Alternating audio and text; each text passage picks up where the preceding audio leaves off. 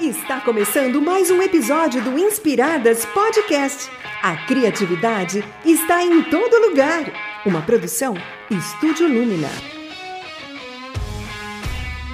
Fala, meu povo! Aqui é a Isa e como você deve ter visto no título desse episódio, essa daqui é a parte 2 do nosso papo com a Luciana Silveira sobre cores e criatividade. Então, se você ainda não conferiu a parte 1, volta lá, ouve a parte 1, que agora a gente só vai continuar o papo, beleza? Vamos lá! Pegando um gancho dessa questão, né, da cor e da criatividade, você já chegou a ver alguma pesquisa ou alguma coisa assim que relate essa ligação, né, da criatividade com as cores, no sentido assim de as cores influenciam o processo criativo de um modo geral ou de algum modo específico? Pois é, eu vi muitas pesquisas, mas nesse sentido, assim, hoje em dia, poucas pessoas têm essa coragem de falar essa cor vai promover a criatividade ou o processo criativo, né? É, o que se tem feito é afirmar assim: se o trabalho da pessoa que está dentro desse lugar, olhando para essa parede enquanto trabalha, pressupõe a busca do criativo, a busca de um lugar que é, identifique os problemas, que pense em várias situações, em soluções que sejam interessantes para melhorar a vida de quem vai estar dentro do projeto, tal. Então eu recomendo essa cor aqui que vai é, reforçar essa parte do discurso. Por exemplo, vai reforçar a alegria, a motivação para o trabalho, o movimento, né, no sentido de não provocar sono ou de é, provocar atenção. Então, o que, que acontece? A gente costuma partir de um pressuposto que a cor não comunica sozinha. E daí identifica daquele discurso complexo que está ali dentro o que é que a cor pode reforçar. Então, daí recomenda. Eu tenho visto pesquisas nesse sentido, e não naquele sentido de padronizar as pessoas, né? E aí partir do pressuposto que a cor dá conta de tudo, né? E para todos sabe? Então é como a Andrea falou, ah, é diferente de cultura para cultura. Teve um momento e não faz muito tempo que a gente padronizava as pessoas, o receptor, o interator. Então a gente falava soberanamente, né, em cima de um pedestal assim, nossa, olha, usa vermelho que vai dar certo. todo mundo vai fazer dieta. Se você é, colocar o verde ali, vai todo mundo fazer dieta, aprender a comer. Aí a gente foi entendendo que o comer é diferente para cada pessoa, que a reeducação alimentar depende de um senso crítico, depende de eu entender como é que eu aprendi a comer, aprender a, a, a ver né, o problema da ansiedade junto com a comida.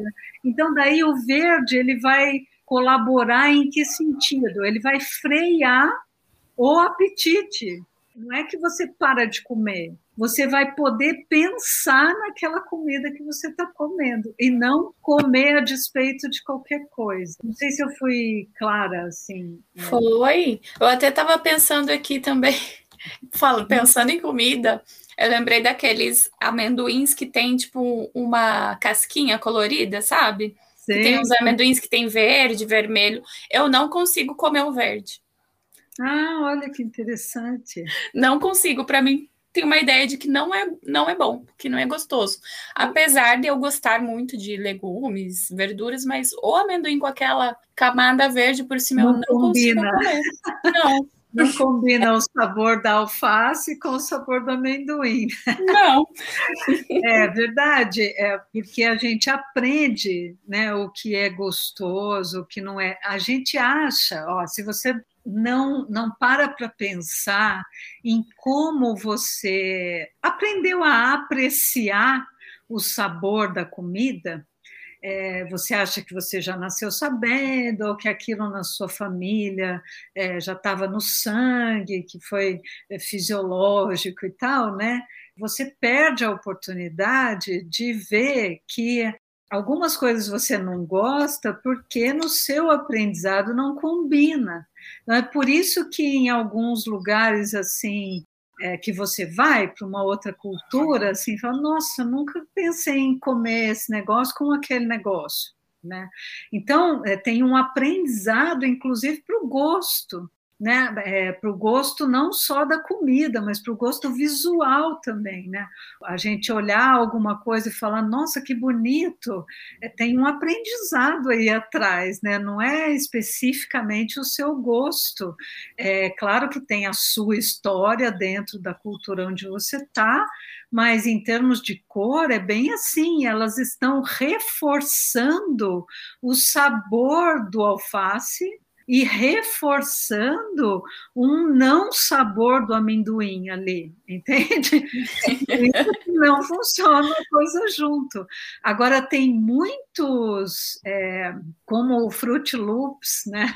aquele cereal, que eu, eu até faço um exercício em sala agora, que era um exercício que a gente fazia na aula de semiótica para falar de os sentidos, né? Uma, uma coisa que atravessa os sentidos, assim, na sinestesia, a percepção pela sinestesia, a gente usava isso, né? De comer o Fruit Loops com os olhos fechados, né?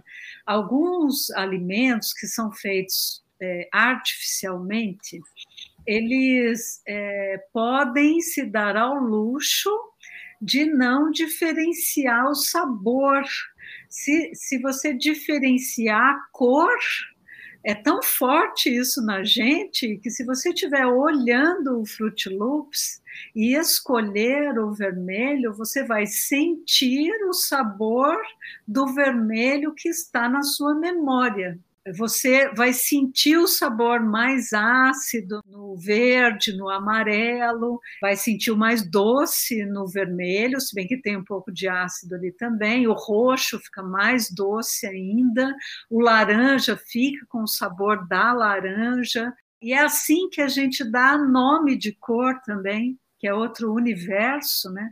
É, mas voltando aqui para o Fruit Loops, então é, eles podem se dar ao luxo de fazer tudo como é uma coisa fabricada, né? Pode se dar o luxo de mandar rodar tudo, a comida, e diferenciar a cor e não tanto o sabor, né? Porque as pessoas vão comer de acordo com a própria memória. Essa memória, ela é construída dentro da cultura onde você está. Então, por isso que a gente fala assim, ah, dá a impressão que eu vou... É, vou mudar o significado, né?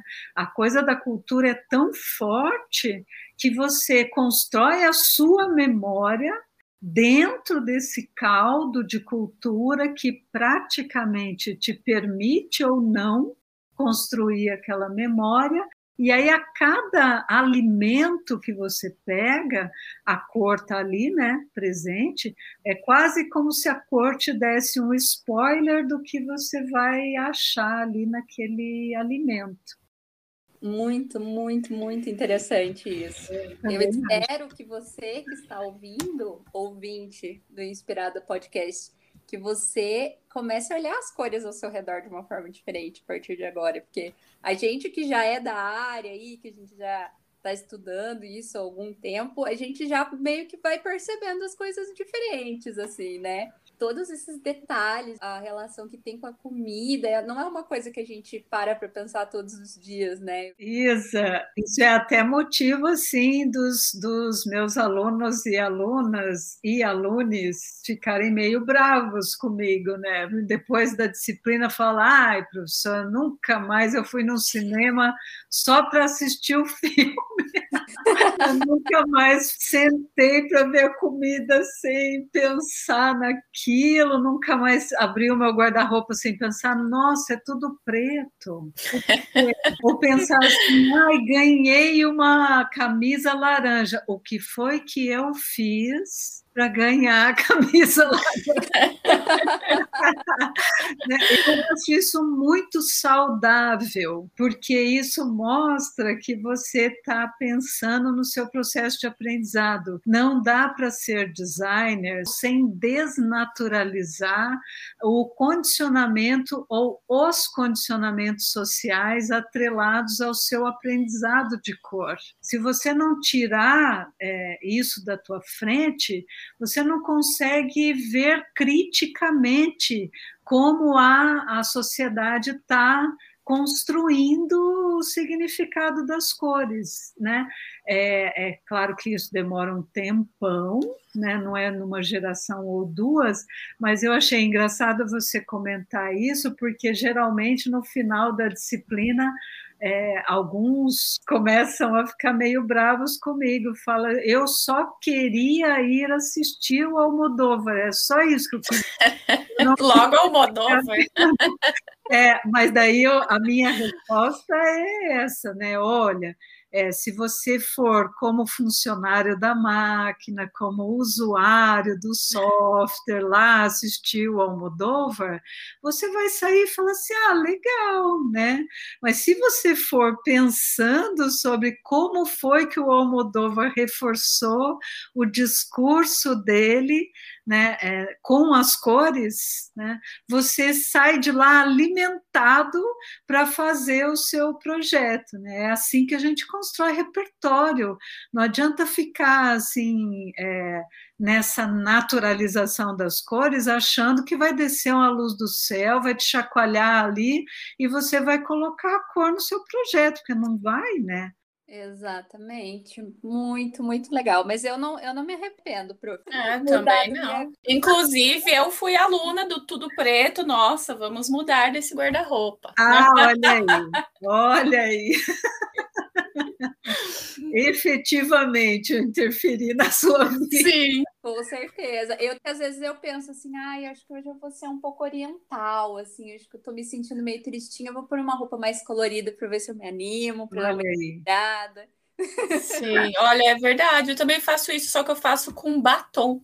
Então, quando eu tô muito cansada, eu jogo um vermelho vivo assim na boca, e é isso aí é, geralmente quem respeita as relações ou o papel que a cor tem na sociedade ousa com as cores no detalhe. Quando você começa a estudar a cor, que ela não comunica sozinha e que ela está reforçando discursos, você começa a culpar a sociedade pelo discurso e não a cor. Tem uma fotógrafa, Young Mi Yun, o nome dela, eu nem sei se eu falo direito. Ela fez uma pesquisa é, e fotografou menininhas com todos os seus pertences dentro do quarto e os menininhos com todos os seus pertences dentro do quarto. E aí as mães, porque as menininhas são bem pequenininhas, ajudaram, né? E ficaram muito orgulhosas de colocar aquilo, aquilo tudo. Daí o que aconteceu? É, as, as menininhas estão cercadas de cor-de-rosa, né? E os menininhos de azul.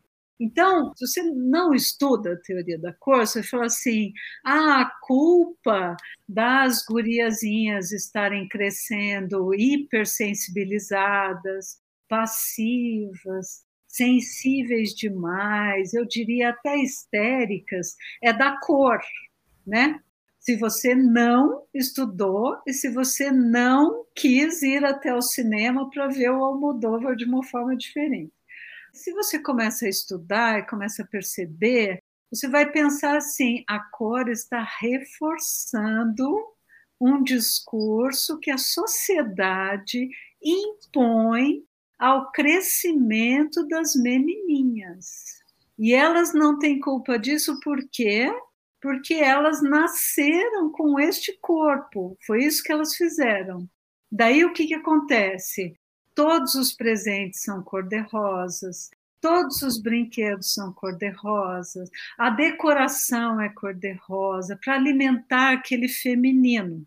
E daí você vai pensar no que é que a gente constrói com aquele cor-de-rosa. A gente, como sociedade, a gente, como coletivo, a gente constrói aquele cor-de-rosa como um vermelho bem fervente, assim.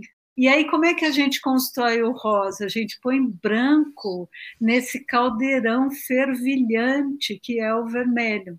E daí fica o quê? fica um amor pulsante lá com um balde de água fria, que é uma sensatez, né? É uma sensatez velha, um pouco rançosa do branco ali, né? O que é que isso provoca nas menininhas? Está reforçando o discurso da sensibilidade, que significa ter os cinco sentidos abertos ao mesmo tempo. Eu quero agora que vocês imaginem vocês nesse momento, nos próximos 30 segundos, vocês ficarem com os cinco sentidos abertos. Você vai ficar com a visão aberta, prestando atenção no que você está vendo. Preste atenção ao mesmo tempo naquilo que você está ouvindo.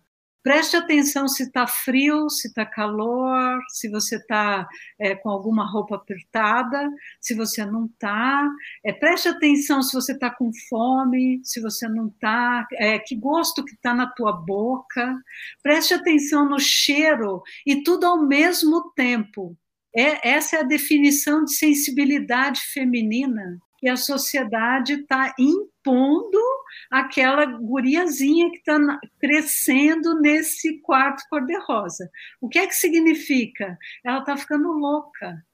Ninguém consegue viver nem 30 segundos com os cinco sentidos abertos.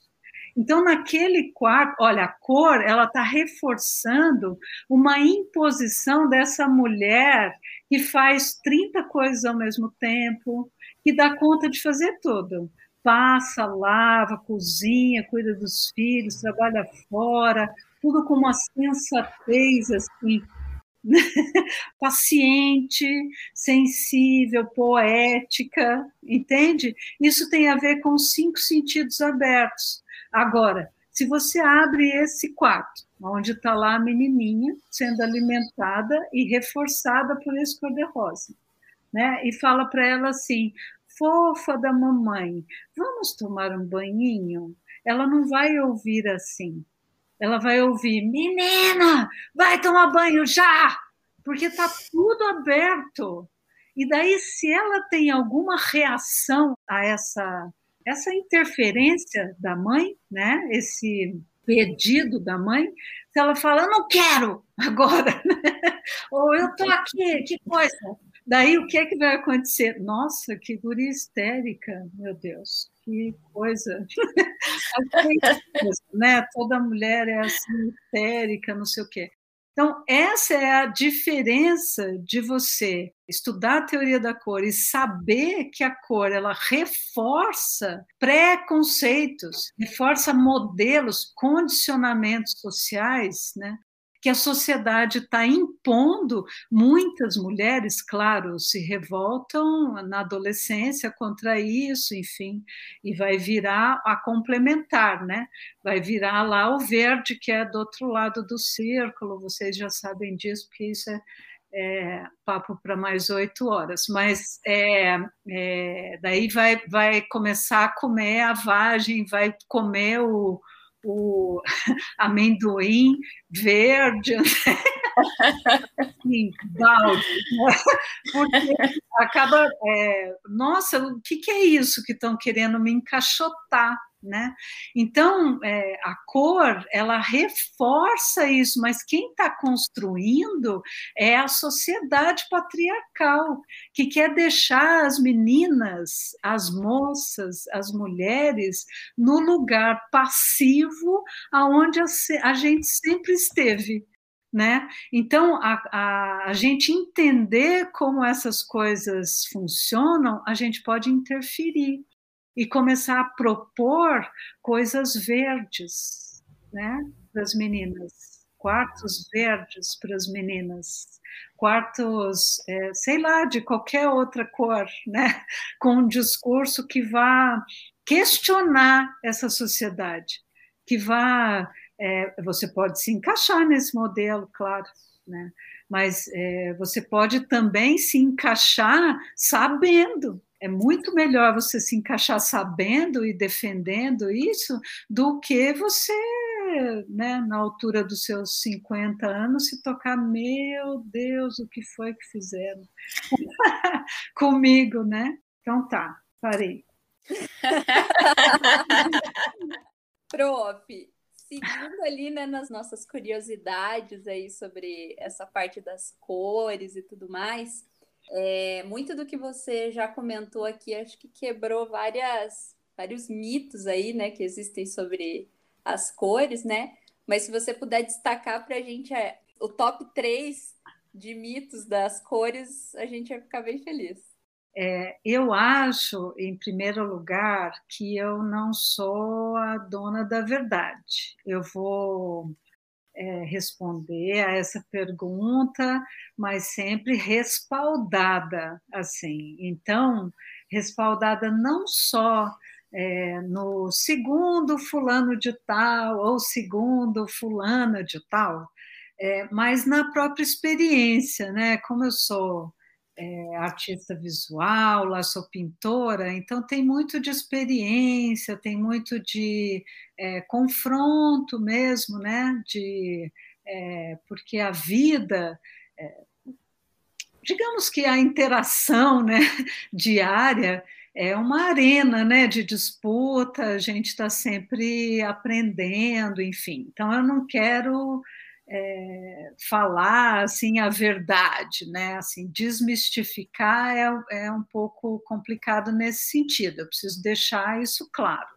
Então, tem algumas coisas que eu ouço e que é, imediatamente vem aquela resposta, argumentos, né, que você pode.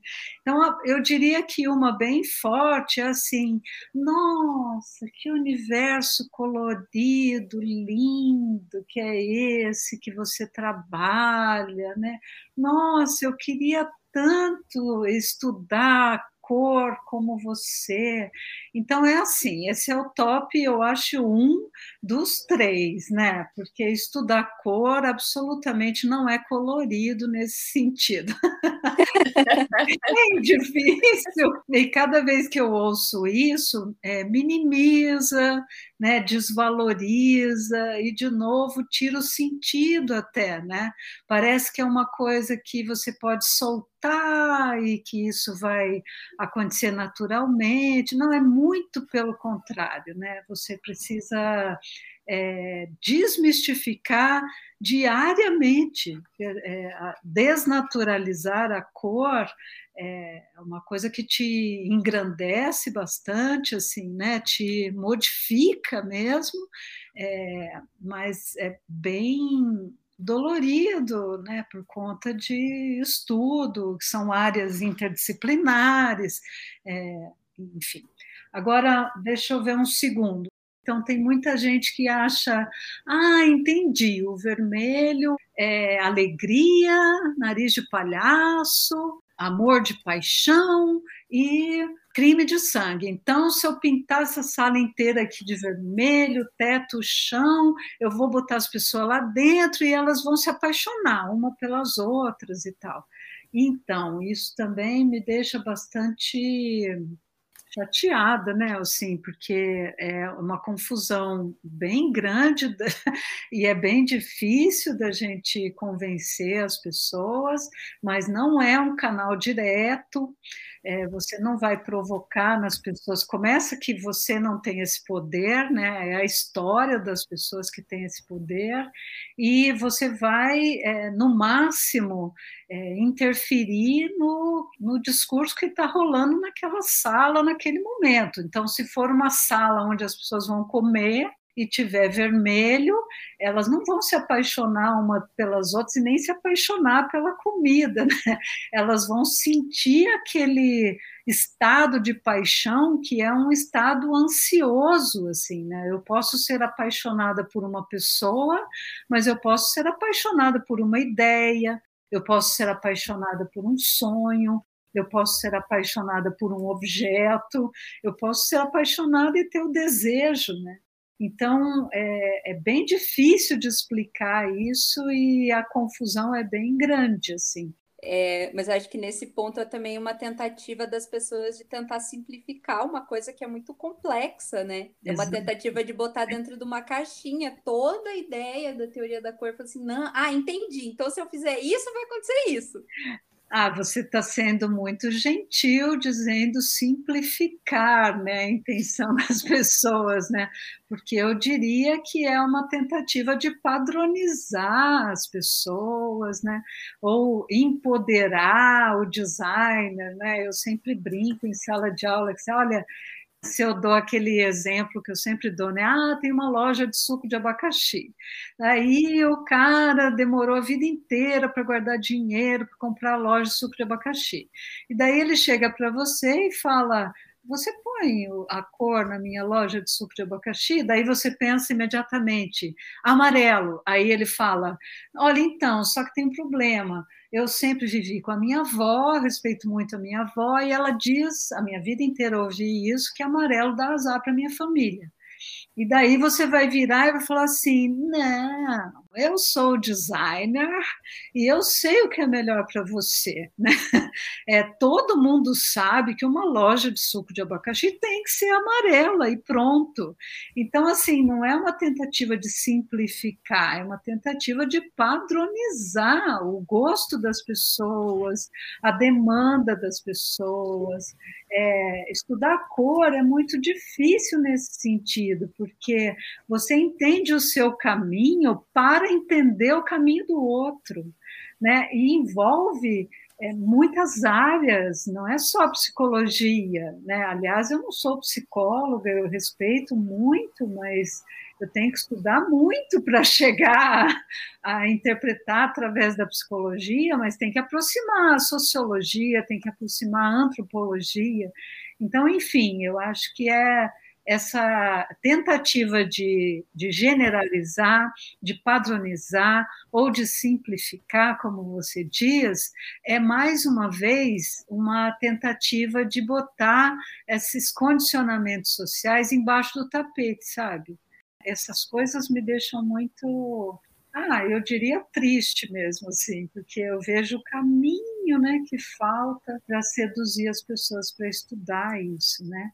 E uma terceira, a UTFPR é uma das únicas universidades no país, e eu diria no mundo, não posso generalizar de novo, né, porque eu não fiz um estudo específico, mas aqui no Brasil já sei que tem uma disciplina específica dentro do curso de design para a teoria da cor. Então, uma coisa que eu identifico e que eu acho muito problemática, por um lado, eu estou falando um monte de coisa para vocês, né? Olha, a cor precisa ser estudada, e na maioria dos cursos é uma aula, só para dizer, ó, oh, gente, cor primária é isso, cor complementar, secundária, é isso e deu. Então, essa é uma característica do curso de design da UTFPR é uma característica que eu, eu luto para que continue todos os dias. Né? Então, é uma coisa que é top 3 mesmo, assim. Então, essa foi a luta, né? Sempre. E escrever o livro e tudo mais, enfim. Então, acho que eu, eu fecharia nessas três. Inclusive, somos muito gratos por essa disciplina existir e contribuiu e contribui muito com a nossa não só com a nossa caminhada como profissionais né, do design, mas como pessoas que estão o tempo todo é, interagindo com cores, né, e podendo ter experiências muito legais. Mas é isso, prof. Muito bom, muito bom. Então vamos para o encerramento, né? Então, professora, a criatividade e as cores, elas eu começaria pelas cores. O que, que vocês acham? Posso trocar? Assim, as cores podem contribuir para alguns caminhos que levem a um estado de criatividade. Maravilhoso. Maravilhoso. Uma salva de palmas. Hey! Pessoal, então esse foi o podcast Inspiradas de hoje com a incrível Luciana Silveira. A gente tem muitos outros conteúdos sobre criatividade nos nossos canais, então sigam a gente lá em estúdio.lumina. Fique por dentro dos nossos insights, conteúdos. Se você gostou desse conteúdo, compartilha com alguém. E é isso. Luciana, muito obrigada. Agradeço de novo, então, né? Para começar com agradecimento e fechar com agradecimento, porque eu acho que essa pandemia ela me deu um copo com água suja. E antes de tomar essa água suja, o que eu tenho feito é pego água límpida numa jarra bem maior do que o copo e jogado nesse copo para que essa água suja saia, né? E, e, o modo que eu tenho visto ou que eu tenho sentido para fazer isso é estudar e ter essa oportunidade de falar sobre as coisas que eu já estudei na vida. Então, é, esse é um momento água límpida no meu copo de água suja. Com certeza, a gente está transbordando aqui também. que bom. Espero que a gente tenha outras oportunidades de ficar conversando sobre coisas engrandecedoras, no mínimo. Com certeza. Vamos, vamos aguardar essa próxima oportunidade. É isso aí. E agora a gente encerra com a música de encerramento.